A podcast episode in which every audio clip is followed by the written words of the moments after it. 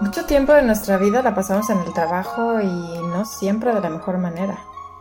Pero piensa que todos los días tienes la oportunidad de reinventarte y cada día es más poderoso que el anterior si aprendes de los errores y potencias tus virtudes.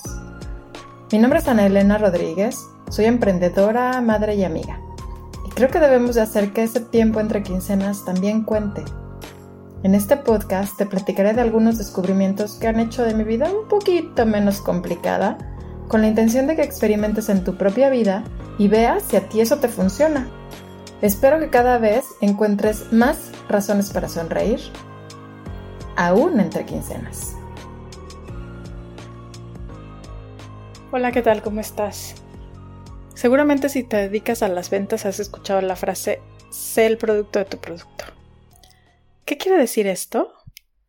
Quiere decir que primero pruebes el producto, te enamores de tu producto, entiendas de qué se trata, para que después lo puedas promover. Y entonces será mucho más fácil que la gente entienda lo que le estás diciendo y también lo quiera. Generalmente cuando tú no has probado tu propio producto, les genera desconfianza, ¿no? Dice, bueno, ¿por qué me está diciendo que yo compre algo, invierte en algo de lo que la persona que me lo está diciendo ni siquiera ha probado y peor aún, ni siquiera es capaz de invertir su propio dinero en eso? Bueno, pues esto aplica tanto para las cosas como para las personas. Supongo que te ha pasado que de repente llega un amigo y te presenta a uno de sus amigos y tú en automático bajas tus barreras. En automático empiezas a socializar con esa persona, porque dentro de ti dices, bueno, ya trae la recomendación de mi amigo, entonces, y si es amigo de mi amigo, pues muy probablemente nos podamos llevar bien. Entonces es mucho más fácil que empieces a socializar con alguien que te presentó un amigo que alguien que de repente te topaste en la calle, ¿no? Bueno, pues así como sucede con terceros, también nosotros somos producto de nuestro producto. Es decir, que si nosotros queremos que los demás confíen en nosotros, que nos quieran, que nos respeten, pues ¿qué crees? Que tienes que ser el primero en quererte, en ser confiable y en respetarte. Esto es bien importante, porque aunque no lo hacemos conscientemente, aunque no lo decimos, todo el tiempo estamos actuando así tú vas a confiar en alguien en que se muestre confiable él mismo, en quien se muestre con confianza también. Y voy a retomar algo y yo creo que lo voy a decir muchas veces porque se me hace súper importante. La base es conocerte a ti mismo. En la medida en que te conozcas a ti mismo, te vas a querer más. En la medida en que te quieras más, vas a reflejar eso y la gente será más probable que te quiera más. Así somos, y esto es bien importante entenderlo. No podemos esperar que los demás hagan algo por nosotros que no somos capaces nosotros mismos de hacer. Así funciona en todo, en las cosas y en las personas. Es parte de nuestra psicología. Y me hace mucho sentido, y sobre todo porque lo más importante es que nosotros no, no decimos lo que pensamos y lo que sentimos por nosotros mismos a través de la, de la voz, lo decimos a través de nuestras actitudes.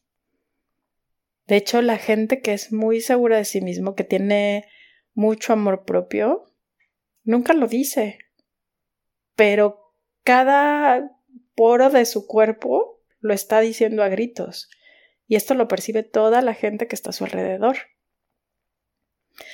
Es más, hay que tener mucho cuidado porque cuando es nuestra voz la que dice cuánto nos amamos y qué tan seguros somos, tiende a generar desconfianza. Tenemos que ser bien auténticos, alardeando en automático dudas de todo lo que dice.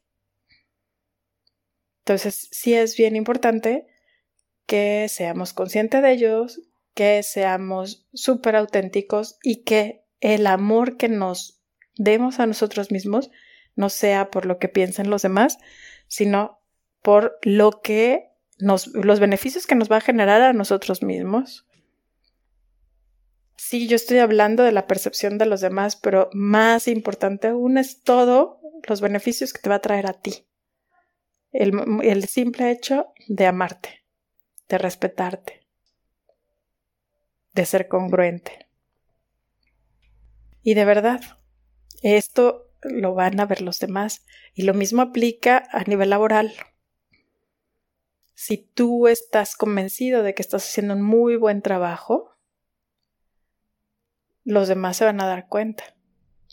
Ahora, no con esto quiero decir que no cacarees el huevo. Aguas también. Hay que saberlo hacer. Hay que saberlo hacer de tal modo que no parezca una presunción y una exageración, y para evitar que otros se paren el cuello con tu trabajo, que también muchas veces se ha dado eso. Entonces, platica, platica el trabajo que te ha costado, platica las ideas que has tenido, platica el tiempo que le has dedicado y la gente va a ver los resultados. La gente va a medir si todo el esfuerzo que tú le imprimiste realmente valió la pena. La gente te va a aportar ideas, que eso es bien importante. Tú platícalo. Sí se vale cacarear el huevo. Hay que saberlo hacer. Y hay que saber con quién hacerlo también. Hay que buscar que no sea gente que nada más esté viendo cómo meterte el pie. A esa ni la peles. No se merece tu tiempo ni siquiera para insultarla. Así es que reconoce tu trabajo, si te lo aplauden, da las gracias. Las falsas modestias no sirven. De verdad. De hecho, tienden a generar como una reacción no muy positiva. Es mejor saber dar las gracias. Así ni pareces presuntuoso ni tampoco rechazas el, regalo que te dan, reconocerte tu trabajo. Vuelvo a lo mismo, conócete, ámate, respétate y va a ser mucho más fácil que consigas lo mismo de los demás. Te mando un abrazo fuerte, cuídate mucho.